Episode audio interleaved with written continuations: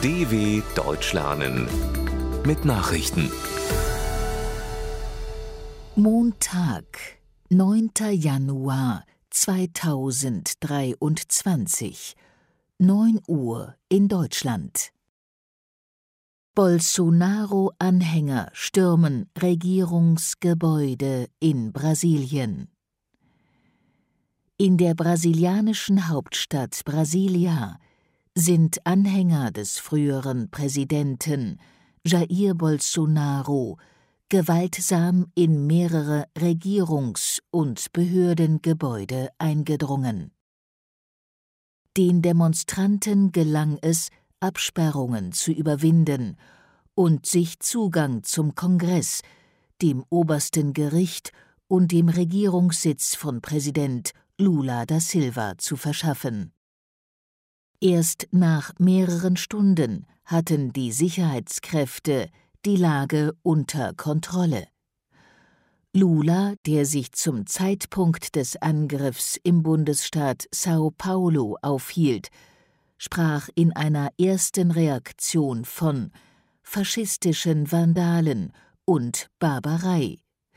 Viele Staaten sicherten ihm ihre Unterstützung zu. US-Präsident Biden besucht Grenze zu Mexiko. US-Präsident Joe Biden hat zum ersten Mal in seiner Amtszeit die Südgrenze der USA im Bundesstaat Texas besucht.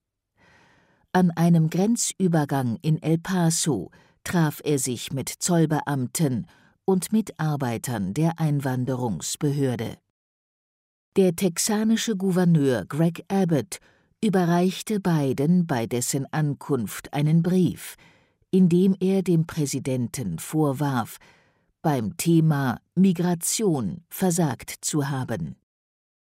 In dem Schreiben heißt es, Amerika erlebe die schlimmste illegale Einwanderung in der Geschichte des Landes. Bidens Regierung will wegen der zuletzt stark gestiegenen unerlaubten Grenzübertritte aus Mexiko Anreize für eine geordnete Aufnahme schaffen.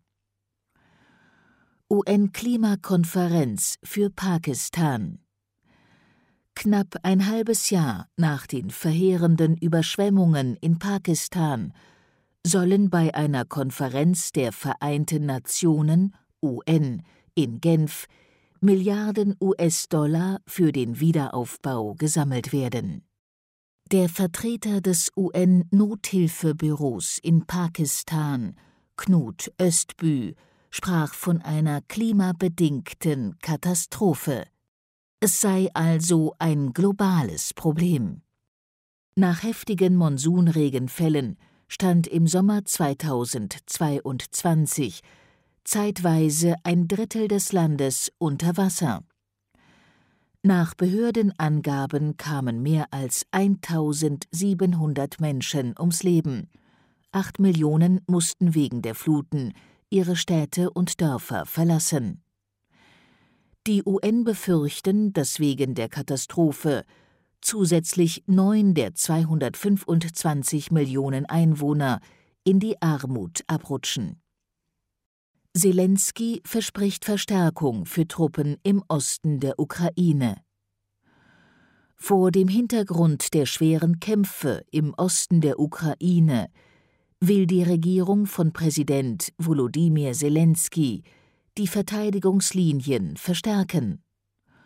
Vor allem die Städte Bachmut und Soledar waren zunächst heftigem Beschuss durch russische Truppen ausgesetzt.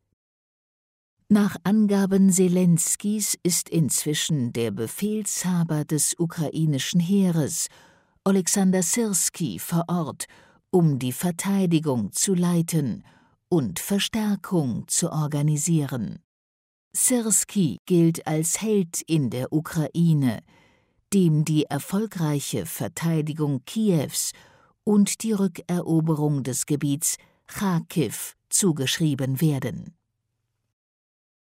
zwei Iraner wegen möglicher Anschlagspläne in Deutschland inhaftiert.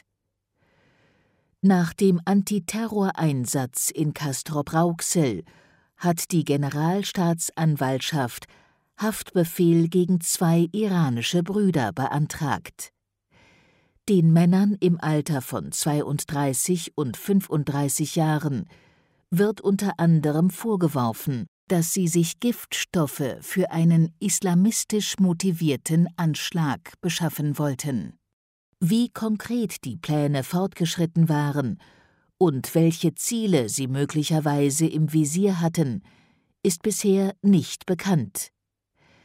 Ermittler in Nordrhein-Westfalen hatten am Samstag den entsprechenden Hinweis von einer US-amerikanischen Sicherheitsbehörde erhalten.